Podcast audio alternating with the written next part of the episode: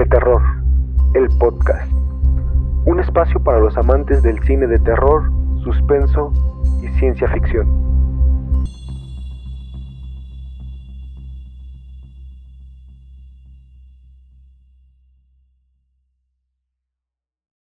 Hola, ¿qué tal? Buenas tardes y bienvenidos todos al primer episodio de eh, Cine Terror, el podcast, un espacio dedicado para los amantes del cine de terror, suspenso y ciencia ficción.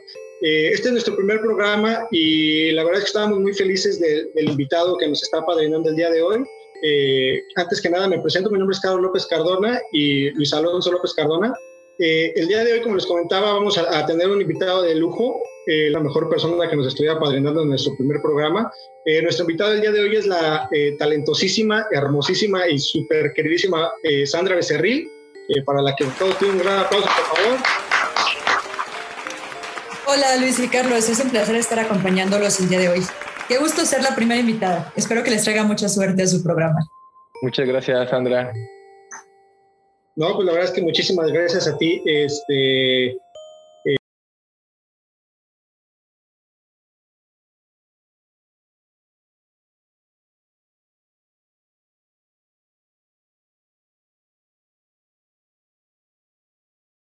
Eh, no, no podíamos pensar en alguna persona que pudiera ser eh, la, mejor para, para esta primera persona, que nos pudiera dar la, la patada de, de, la buena suerte. Y pues nada, digo, la verdad es que el programa eh, del día de hoy vamos a empezar con una, una pequeña entrevista. Queremos eh, conocer un poco acerca de, de, quién es Sandra Becerril, de su trabajo, de qué es lo que está haciendo y qué es lo que va a hacer. Y por ahí tenemos un par de dinámicas que espero que, que les gusten y también que, te gusten a ti. Y pues nada, antes de comenzar, quisiera recordarles que por favor se suscriban aquí a nuestro canal de YouTube. Eh, cada semana vamos a estar subiendo un episodio nuevo. Vamos a tener por ahí en el programa desde eh, reseñas, desde especiales, invitados especiales como en esta ocasión, entrevistas y mucho contenido más, Luis. Así es, este, creo que tenemos la, la fortuna de ser apadrinados por, por Sandra Becerril, una gran escritora y y talentosa mujer mexicana. Eh, y pues sí, esa, síganos en, en, las redes sociales y pues hay que comenzar con las dinámicas, Carlos. Eh, pues entonces, para empezar, Sandra, no sé si podrías hablarnos un poquito de ti, eh, quién eres, qué has hecho, qué estás haciendo. les cuento quién soy para la gente que no me conoce. Soy guionista y escritora mexicana. Tengo 27 novelas publicadas. Eh, sobre todo de terror y de thriller. O sea, llevo 20 años de mi vida dedicándome al terror. Ahí Carlos les está modelando algunas. y, eh, y, tengo también eh, cerca de 40 producciones cinematográficas entre películas de largometraje y series que, he escrito, también mucho dirigido hacia todo lo oscuro, todo el terror, horror. Tengo películas en México, en Estados Unidos, que han tenido corridas comerciales desde Ucrania, Rusia, España, etcétera, eh, varias series televisivas que ustedes pueden encontrar, algunas en streaming. Eh, bueno, he también adaptado, eh, por ejemplo, adapté un cuento que me pidió Stephen King para una miniserie junto con Mick. Eh, actualmente estoy adaptando otra historia eh, para el formato de serie también. tengo una novela que ya viene en puerta para España y eh, bueno, uno de los logros de los que me siento muy orgullosa es que traduje las historias de mis amigos eh, Richard Christian Matheson, Lawrence Connolly y Mick Garris para el libro de Nightmares, que fue editado hace un par de años. Y ahora ese libro también se va a editar en Estados Unidos bajo la editorial. También se va a editar. Un espíritu chocarrero. En Estados Unidos, sí, sí, sí. Sí, es que todo, tiene, todo viene de la mano. Es parte de la ambientación. es parte de la atmósfera terrorífica que sucede en las entrevistas. Entonces, bueno. Eh, um, ah, sí, el libro de Nightmares. Estoy muy contenta de que el libro de Nightmares vaya a salir bajo la editorial Gauntlet Press, que es la misma editorial de Cliff Barker, también de Stephen King, de Richard Matheson y de tantos otros. Es la primera vez que publican una mexicana. Eh, también va a salir en Independent Legends en italiano.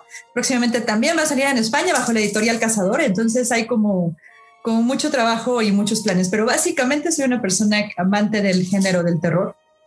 Eh, y a eso me dedico.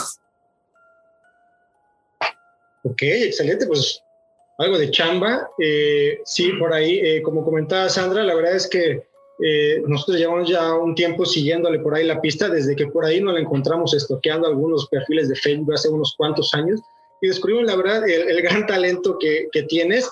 Eh, y desde entonces, pues creo que año con año has estado trabajando constantemente, ya sea en series, en novelas, en, en películas. La verdad es que creo que todos los años hay, hay algo nuevo de, de Sandra Becerril en el mercado. Y pues qué chingón, Luis. No sé, ¿tú qué opinas acerca del trabajo de Sandra? Creo que, bueno, ahorita escuchando lo que, su, su resumen de, de, lo que ha logrado y todo eso, eh, y pensaba, o sea, qué chido, y me gustaría preguntarte, Sandra, eh, ¿qué, ¿qué, se siente ser tan, tan exitosa, o sea, tener tanto, tanto éxito, tanto logro en algo que realmente te, te gusta, ¿no? Y que es el, el cine, el género de terror, Sandra. Pues es algo muy satisfactorio, porque es algo que quise hacer desde niña. O sea, de verdad llevo 20 años dedicándome a esto profesionalmente, pero desde chavita siempre fui de las que me gustaban las películas de terror y los héroes eran los escritores y quería ser escritora, sobre todas las cosas quería ser escritora, que yo sabía que tenía algo que ver con el género tal cual, como fantasía o como terror, horror, algo así, ¿no? Entonces, el hecho de poderme dedicar a lo que siempre he querido, creo que es un placer y creo que soy muy privilegiada por el hecho de poder hacerlo y también creo que soy muy necia, porque si no hubiera sido tan necia, quizá hubiera escuchado a otras personas cuando me decían que me dedicara a algo más, eh, algo más productivo o a lo mejor algo más eh, que dejara dinero, pues, etcétera, ¿no?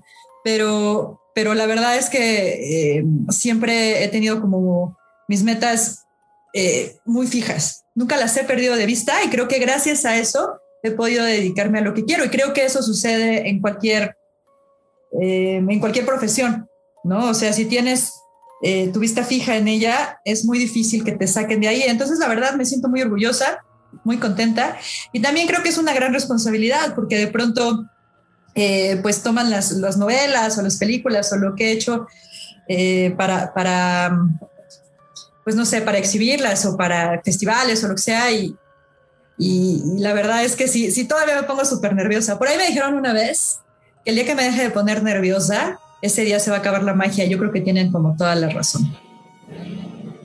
¿Se va a acabar la magia? Sí, sí, sí, la magia de crear, ¿no? O sea, lo que pasa es que cada vez que creo algo nuevo, quiero hacerlo mejor. Entonces estudio e investigo, o sea, no quiero quedarme con el mismo tema que escribí hace 20 años. Mi idea es mejorar, mejorar las series, mejorar los largometrajes, mejorar las novelas o lo que sea que esté haciendo eh, es por eso que para mí siempre es como un reto, pero también es mágico porque, por ejemplo, cuando exhiben una película mía en algún festival o estoy en una lectura, en una firma de libros, y alguien se pone a leer un fragmento, me pone muy nerviosa eh, saber lo que van a pensar los demás en ese momento de, de, lo que imaginé una noche escribir, ¿no? Por ejemplo. Es, es, pero es una emoción muy padre. Ok, ok, sí, ya, ya, ya me, me, queda claro. Ok, este, Sandra, y por ejemplo, ahorita que mencionaste eh, con todas las personas que has trabajado en el tema del cine, eh, ¿qué se siente? Eh, ¿que ¿Alguna vez te imaginaste llegar a, a, ese nivel? O sea, de estar trabajando con, con personajes tan reconocidos como son eh, pues Stephen King, Big Garris, Christian Matheson, este, no sé, ¿alguna vez te lo imaginaste? O sea, la Sandra niña de eh, de, de, 12, 10 años, ¿alguna se imaginó que iba a estar cumpliendo sus sueños? ¿Hablaba de estos personajes? Sí.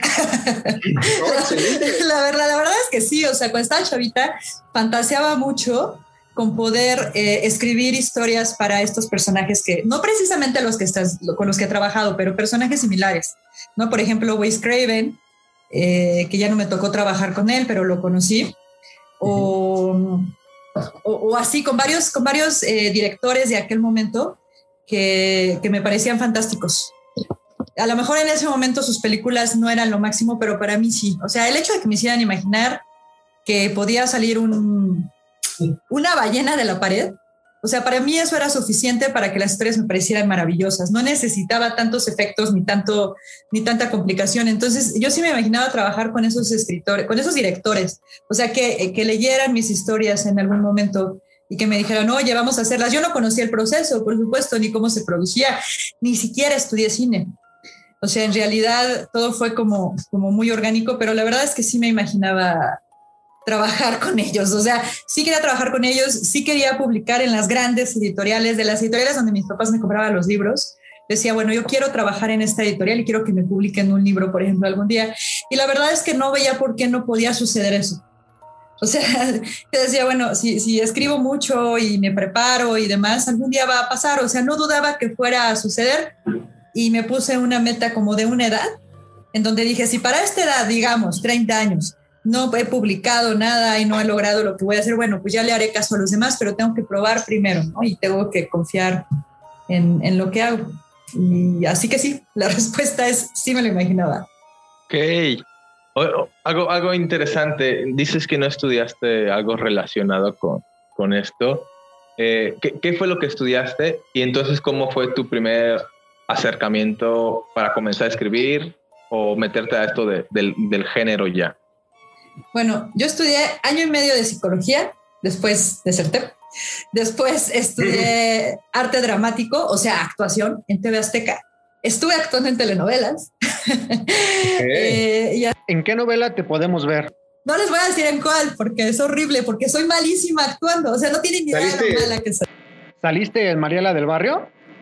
No, esa es de Televisa. Cierto, esa es de Televisa. Lo que pasa es que no veo muchas novelas. Ay, ajá, sí, te las haces saber de memoria. es que ustedes no lo ven, pero atrás de él tiene sus pósters de Mariela del Barrio. Entonces, eh, estudié arte dramático y después me especialicé en arte dramático, pero de teatro, eh, y también abandoné. Y la, la carrera que sí terminé fue fotoperiodismo y me dediqué a escribir sobre todo artículos para periódicos como Reforma y todo, pero sobre todo la fotografía. O sea, la fotografía me llevó a lugares increíbles. Me llevó a conocer a Juan Pablo II, a conocer a Vicente Fox. Eh, o sea, yo no lo podía creer, pero todo fue en el transcurso de, meses, ¿no? Porque era muy terca y entonces de pronto, eh, a lo mejor no había trabajo en los periódicos, pero me lo daba porque yo iba y lo pedía y me plantaba ahí hasta que me daban algo, ¿no? Pero ahí aprendí eh, a escribir rápido también, o sea, para los artículos se necesitan rápido, ¿no? La fotografía era todavía de 35 milímetros, entonces tú tenías que entregar tu rollo y esperarte dos horas a que te lo dieran, subirle a la computadora y de ahí se iba al proceso de edición y demás de los periódicos y de las revistas. Entonces aprendí muchísimo, ahí conocí a gente como les digo, eh, increíble, ¿no? Julio Scherer, por ejemplo, de proceso, eh, personas así. Entonces, yo ya escribía, o sea, yo he escrito desde siempre, pues tenía ocho años y ya escribía historias para mis hermanos, pero la primera vez que tuve un acercamiento para poder publicar fue cuando tenía 13 años, que tenía unos poemas increíblemente malos.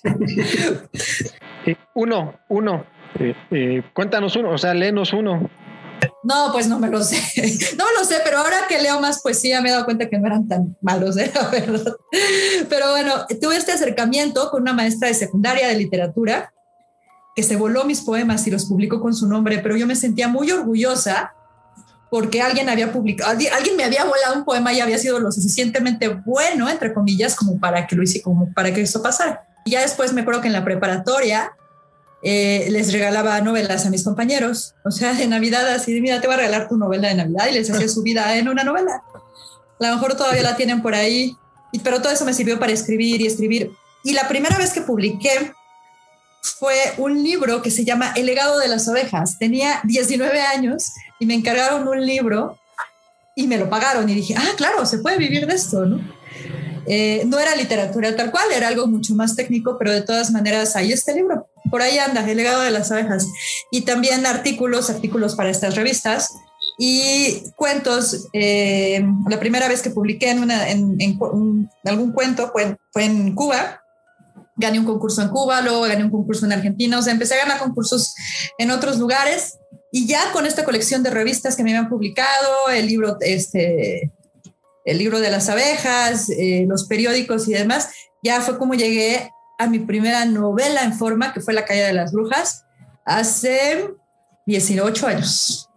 Todo un proceso.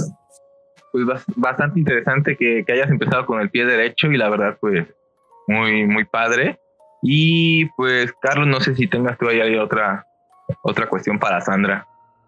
Eh, Sandra, quería preguntarte si tuvieras o si nos quisieras compartir ¿Alguna anécdota que te haya sucedido eh, durante las grabaciones con, con, estas personas que comentabas anteriormente? Anécdota, bueno, em, cuando fue la presentación de Nightmare Cinema a la revista Variety, todavía no estaban los guiones, todavía no estábamos en preproducción ni nada, pero me acuerdo que llegué a este lugar que era como un bar y estaban, y de pronto llegó uno de los productores más importantes de la Warner, que yo la verdad, o sea, llegó con asistentes y, todo, y de pronto yo ya conocí a algunos de ellos, ¿no? Conocí a, Richard eh, Madison y a Mick Garris. Ese día fue cuando conocí a Ryuji Kitamura, a Joe Dante, a Alejandro Brugués, eh, a Joe Russo incluso, al productor no lo conocía.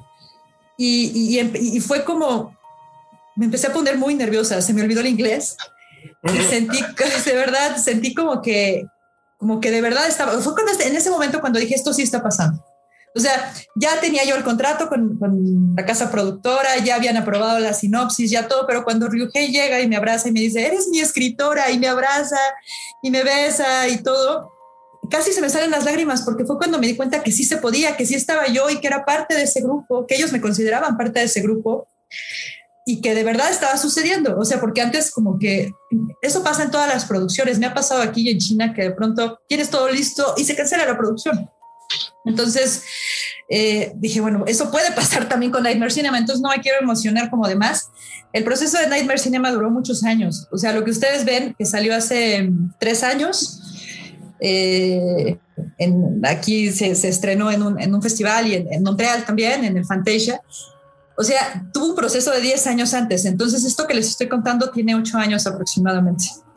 Y ese momento fue cuando dije, sí, está pasando. Y y me acuerdo que era la única, la única que se estaba sacando fotos con todos. O sea, me acercaba yo Dante así de, me asomaba por atrás le decía, oye, yo, ¿nos podemos tomar una foto?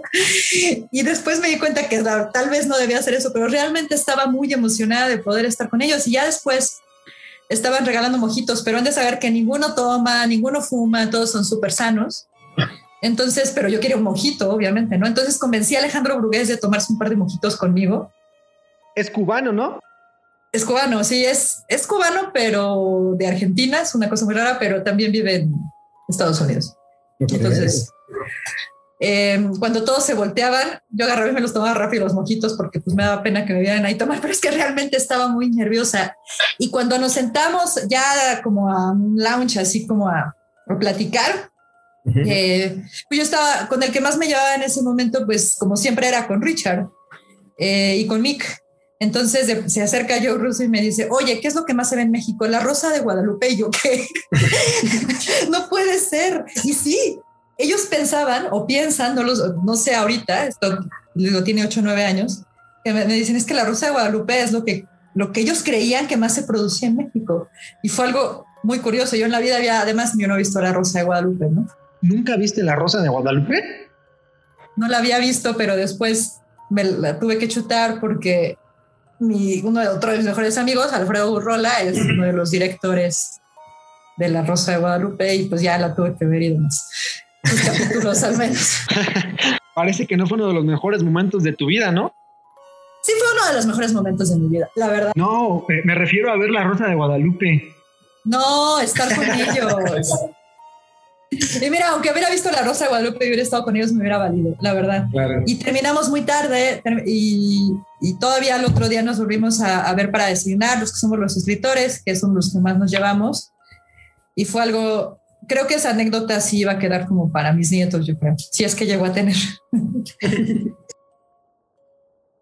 ok, súper. Eh, entonces, antes de pasar a las dinámicas, eh, por favor coméntanos en qué estás trabajando ahorita, eh, qué podemos ver de Sandra Becerril en los próximos meses o años.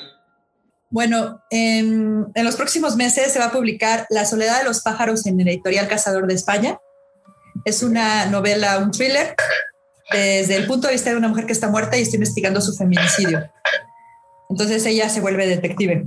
Esta novela me gusta mucho, la verdad. Luego viene una serie de la que todavía no puedo hablar, pero está muy emocionante. Es un thriller juvenil que se va a ver en streaming a nivel internacional, entonces ese también va a estar muy padre. Em, viene una adaptación de otra de mis novelas. Eh, también ya tenemos el casting, ya tenemos todo. Esa la voy a dirigir y estamos esperando ciertos apoyos también, pero ya está cerrada la mitad de del proceso, entonces yo creo que sí se va a hacer. viene otro Padbook. Eh, Padbook es, son estos libros de decisiones. Tengo una serie ahí, ustedes la pueden checar, se llama hashtag Look Forever. Y viene otra serie también para que ustedes puedan decidir qué es lo que le va a pasar al, al protagonista. Acabo de terminar una nueva novela. Eh, voy a dar eh, un taller de guion. O sea, pues, ¿qué te digo? Siempre ando haciendo cosas. Intento que siempre cada año se grabe algo, mío. Ahorita ya se filmó una serie que escribí este año sobre mujeres. Y em, trato de que cada año se filme algo mío y salgan por lo menos dos novelas. Y la verdad es que lo he logrado durante todo este tiempo. Nunca he parado ni un solo año. Entonces vas eh, por el récord de Woody Allen. Sí, o sea, eh, creo que lleva como 30 años donde no ha fallado un año sin que salga una película suya. Pues mira, más o pero él las dirige, escribe. Bueno, pero es que eh, por lo regular él las escribe y las dirige.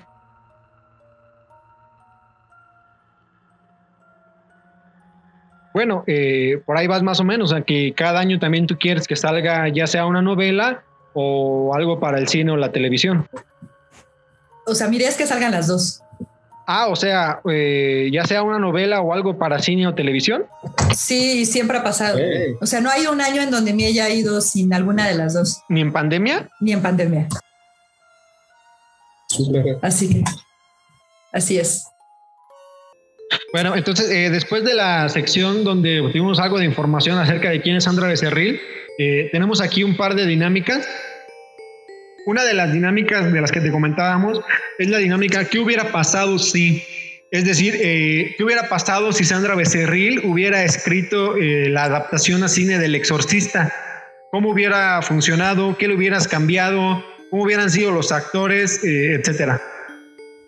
¿El exorcista? ¿La novela o la película? No, no, no, la adaptación a cine. Yo creo, es que el exorcista es muy buena, o sea, es que en realidad que le haya cambiado algo, ay, eso está muy complicado. no lo sé, quizá, quizá que no hubiera sido tan urbano, sino, o sea, la historia real del exorcista, en donde se basó William Peter Blatty para poder escribir la, la novela, es de un chavito, Robin, que tenía 13, 14 años, pero estaba en una granja al cual hicieron como 30 exorcismos, ¿no? Y entonces en la piel sí se le veían como estas cosas de ayuda, ¿no? Help me, cosas así.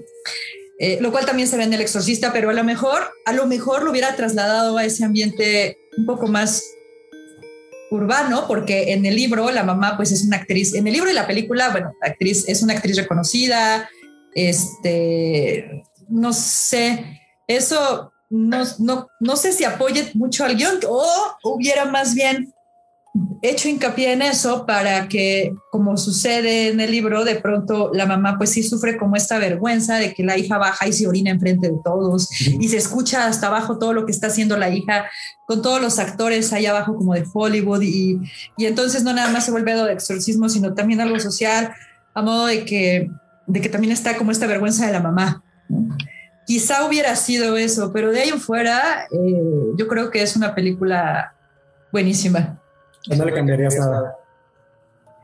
Eh, no, no creo que le cambiara nada.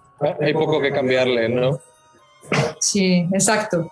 Bueno, pero la idea es como jugar con este tema de Warif, o sea, ¿qué hubiera pasado si... O sea, no entendí. Hay unas cosas que no se deben de, de cambiar. Ajá, pero a lo mejor hubiera sido eso.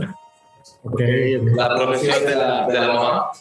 Sí, la adaptación de la novela, la es que la novela es terrorífica. Si ustedes la leen, aunque sea de día en un parque, de verdad es terrorífica. Y eso no me pasó tanto con la película, pero es como una visión muy personal.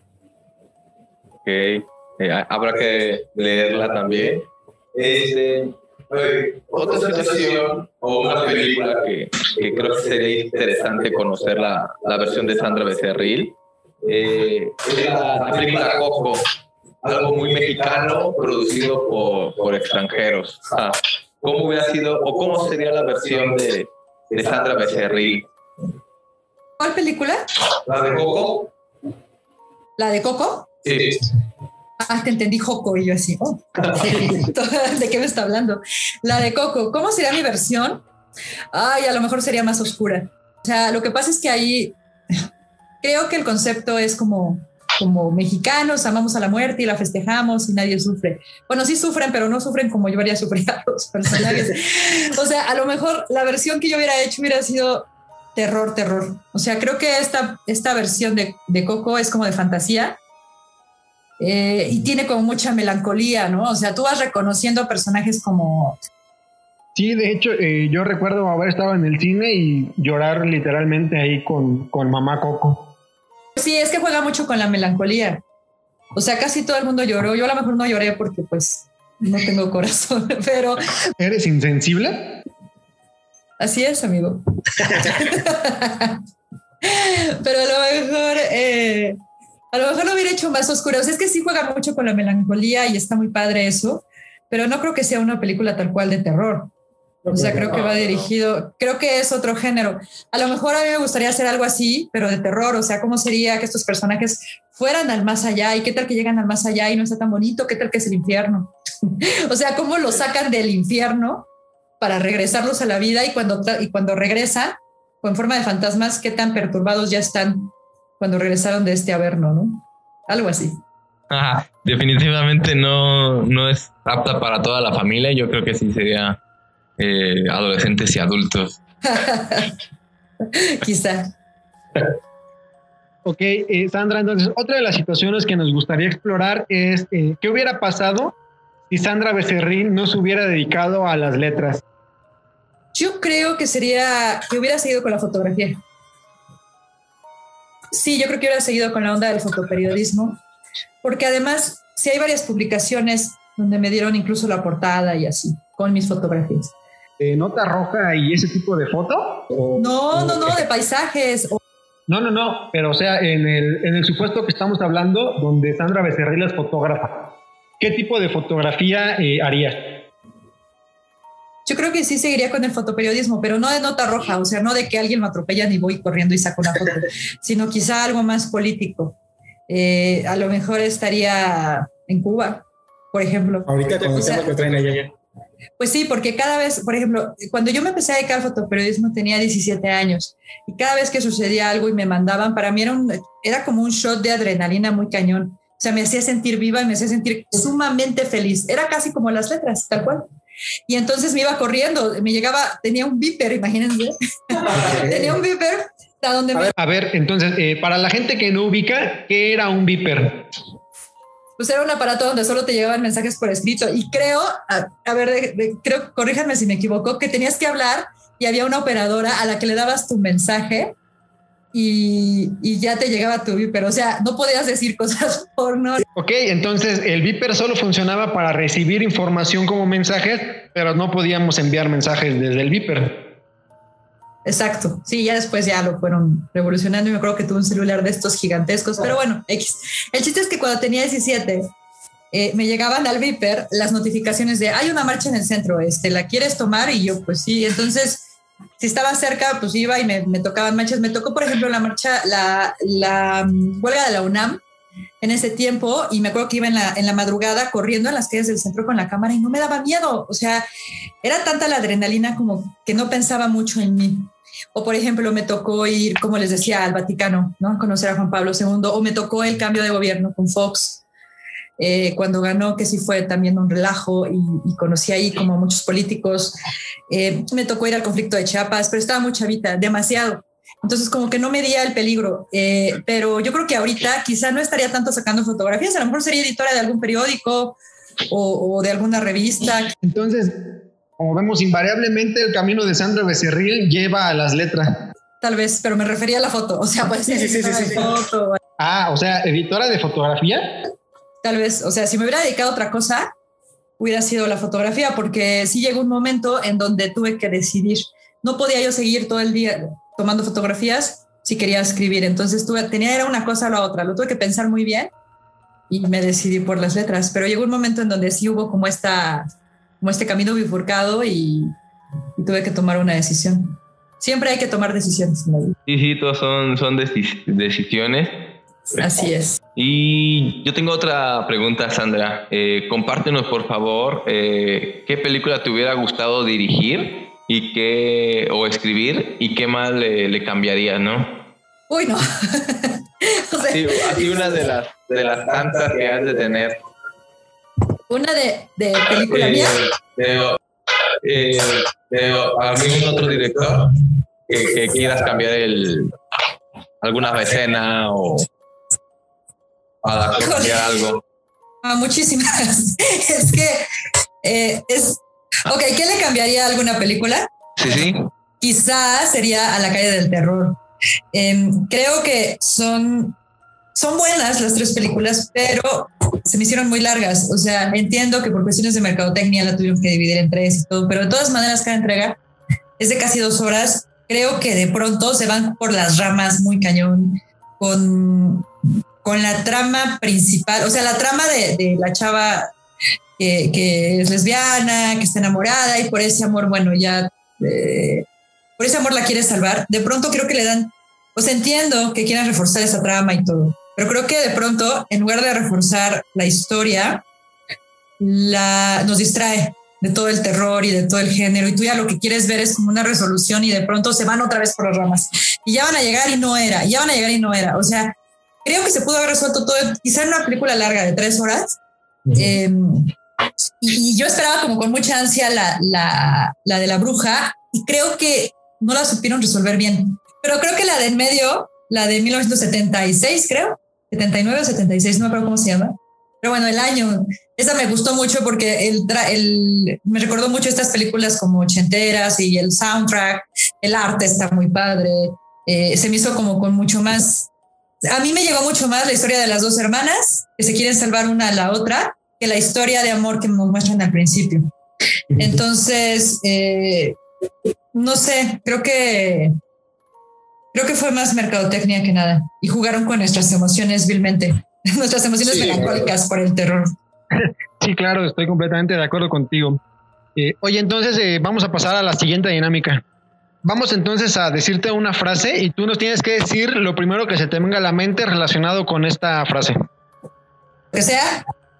Pues sí, lo primero que se te venga a la mente, digo, vamos a ver si no te acaba traicionando tu subconsciente. Vamos a ver.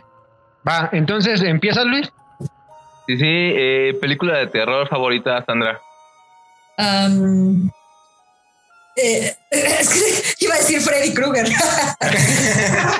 es una película de terror. Ok, no la entendemos. Okay. Pesadilla en la calle del infierno. Eh, la 1. La 1, sí. Ok. Película de acción favorita. Duro de matar. ¿La 1? La 1. La 1, pues sí. No, pues eh, ahora sí que tú dinos. Lo que pasa es que nos estás diciendo el nombre de las franquicias. Bueno, la 1. Ok, muy bien. Este, color favorito. Vino. Ok, y ahora tu bebida favorita. Vino.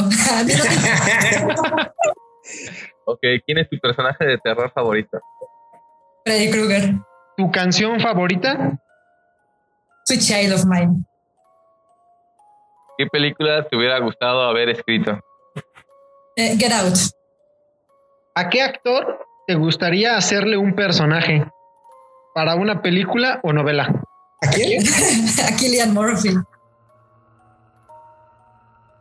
¿Con qué director te gustaría trabajar?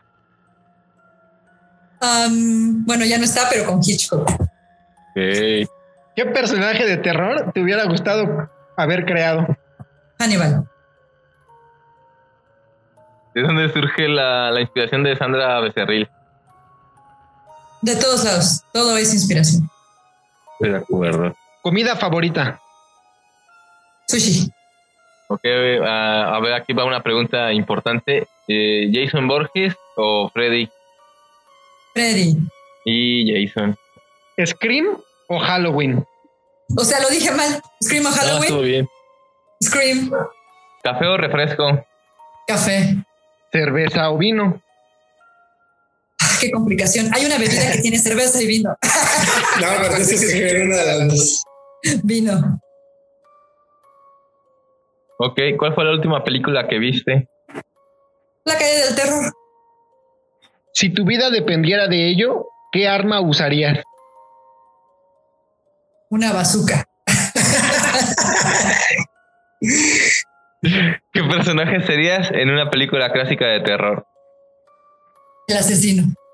por ejemplo, eh, ahorita hablando del tema de la película de la calle del terror, ¿qué película de terror te gustaría corregir? ¿Esa? La calle del terror, sí. Ok, esta ya la, la respondiste. Eh, asesino o Final Gear. Asesino. Ok. Eh, ¿No te gustaría ser la Final Girl? Depende en qué película. No, a ver, pero ¿en qué película te gustaría ser la Final Girl? Depende de quién sea el protagonista. ¿Quién se queda conmigo al final? Si es, si es la película que le voy a hacer a Killian Murphy, entonces sí. Final Girl. Podría, podría ser, sí. claro. Ok.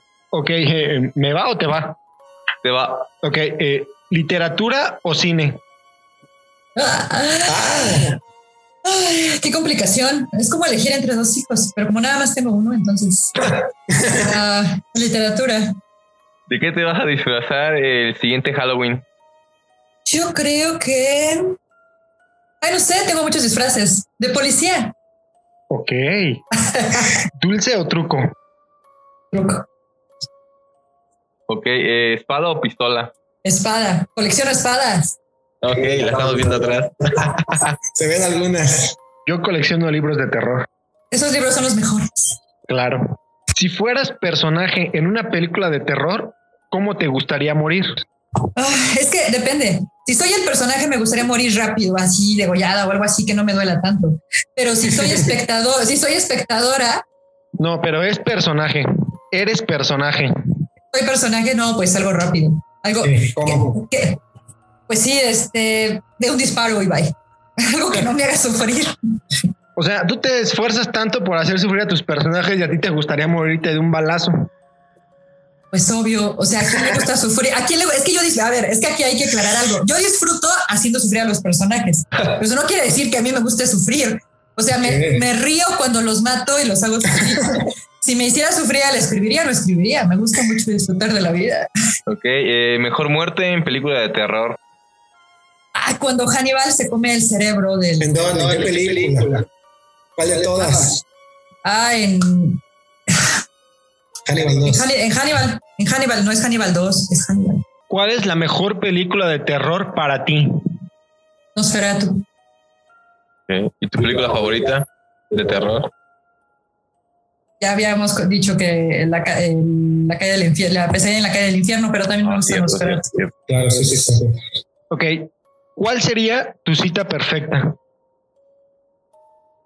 Mi cita perfecta sería a lo mejor en algún festival de terror, ¿no? Ya después de habernos echado muchísimas películas de terror, comer así una pizza así de carnes frías. Ay, es que las carnes frías me encantan. ¿No que el sushi? Entonces, ¿cuál es tu comida favorita? Tú dijiste cita favorita, no dijiste comida favorita. Ah, pero es que como mencionaste que una pizza de carne es fría. Sí, me gustan las pizzas de carnes frías también. Entonces, no, pero carne, una, una, un plato de carnes frías con vino, viendo terror así, a lo mejor en algún festival o algo así. Esa sería mi cita favorita. Pero en otro país, o sea, me, me gustan, me gustan en lugares extraños, como en Estrasburgo. Hay un lugar ahí muy padre. Oh, bueno, pues se vale soñar, se vale Oh, soñar. está bien, está bien. Nadie dice que no, nadie dice que no. ¿Tu novela favorita? Mi novela favorita, Pedro Páramo. Ok. ¿Qué canción estaría sonando en una película de terror si tú fueras la asesina y haces tu gran aparición? Alguna de Guns N' Roses. ¿Alguna? O sea, más específica o nada Um, ah, no, ¿saben cuál? Crazy. de Aerosmith. Sí. ¿Y si tú fueras la heroína? también. ¿Qué? Aplica para muchas situaciones bien, esta canción. bien, bien. ¿Monstruos o fantasmas? Ay, monstruos, ¿Vampiros o zombies? vampiros, ¿Exorcismos o abducciones? exorcismos, ¿Shocky o Anabel? Chucky, ¿Henry Cavill o Jason Momoa? Henry Momoa, Ok. Ok, ¿lluvia o sol? Lluvia, ¿Stephen King o Lovecraft? Stephen King, ¿Qué va a decir el epitafio de Sandra Becerril? ¿O cómo sería? se divirtió mucho en vida. ¿Qué diría la esquela de Sandra Becerril? ¿Qué diría la esquela? Depende de quién la pague. Si la paga alguien muy codo, ¿qué diría? no, o sea, tú lo vas a dejar hecho y pagado. Ah, yo la voy a dejar pagada. O sea. Sí, sí, sí. Escrita, hecha y pagada. No, pues qué triste. Diría. ¿Qué diría? ¿Qué diría? Yo la pago, yo te la pago. Gracias, gracias, Luis, gracias. Para eso vendemos hidromiel. Bueno, mira, ¿qué diría? Diría, Sandra Becerril se pagó esta esquela. ¿Eso diría? Eso diría. Se divirtió mucho en vida, mucho. No, no dejó de hacer nada que se le antojara hacer. Pues así acabamos esta dinámica. Eh, espero que te haya divertido también un poco. Sí, sí, me divertí mucho. Muchas gracias. Ok, eh, ok, Sandra. Entonces, pues ya nada más para terminar, eh, no sé si nos quieras eh, repetir de nuevo dónde podemos encontrar tu trabajo, alguna invitación o anuncio que nos quieras compartir con nuestra comunidad, con nuestra audiencia. Bueno, pueden encontrar todas las noticias de literatura y de cine de lo que ando haciendo en Sandra Becerril Escritora, que es mi Facebook, con el hashtag escritora serial en Instagram, en Twitter, en Facebook también. Em, los libros están en diferentes librerías, en el sótano, el péndulo, Gandhi, eh, hay ebooks también en Amazon. Eh, pero en realidad, bueno, si me escriben a Sandra Becerril Escritora, ahí es donde voy a, donde siempre estoy subiendo las novedades de dónde se venden. Las películas las pueden ver en Amazon de Estados Unidos, en TV, en Apple TV, en Shooter, hasta en YouTube andan algunas por ahí. Yo no tengo inconveniente en que las vean.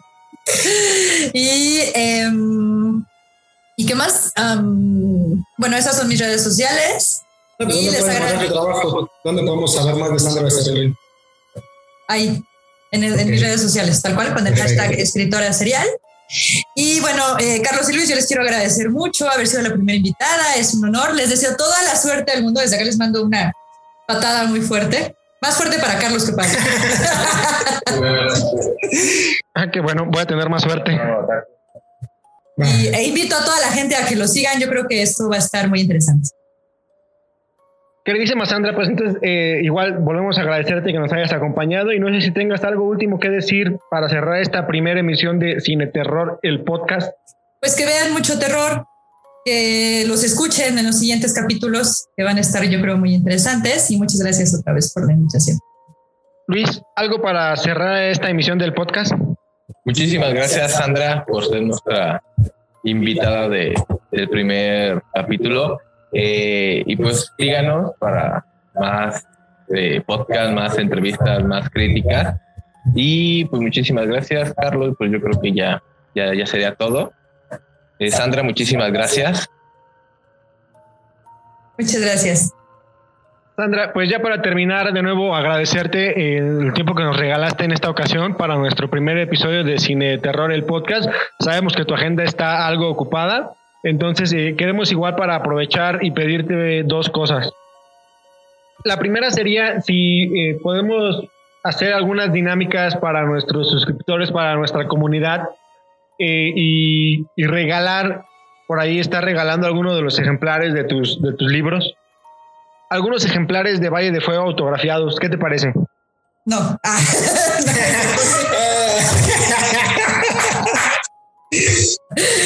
me parece bien entonces. perfecto. Ok, y la segunda eh, sería, pues, básicamente eh, ofrecerte aquí el espacio de Cine de Terror del podcast para eh, algunas futuras entrevistas, algunos futuros anuncios, lanzamientos de tu, de tu trabajo, de tu material. Y con todo el gusto del mundo, para nosotros sería un honor si pudieras estarnos acompañando en algún otro episodio de Cine Terror Podcast. Por ejemplo, eh, nosotros vamos a tener algunos episodios de reseñas de películas y hemos visto que en tus redes sociales acostumbras de repente dejar reseñas. Estaría excelente si pudieras acompañarnos en alguno de estos episodios. ¿Qué opinas? Claro que sí, con todo el gusto del mundo. Muchas gracias por la invitación. Perfecto, gente. Pues muchas gracias. Eh, ella fue Sandra Becerril, escritora serial, que nos estuvo acompañando en este primer episodio. Una de las escritoras más talentosas y prolíficas de México y de Latinoamérica, de las pocas mujeres que pertenecen a la Academia de Cine y Artes del país, de México, y una de las pocas mujeres que ha trabajado con grandes maestros del terror en Estados Unidos.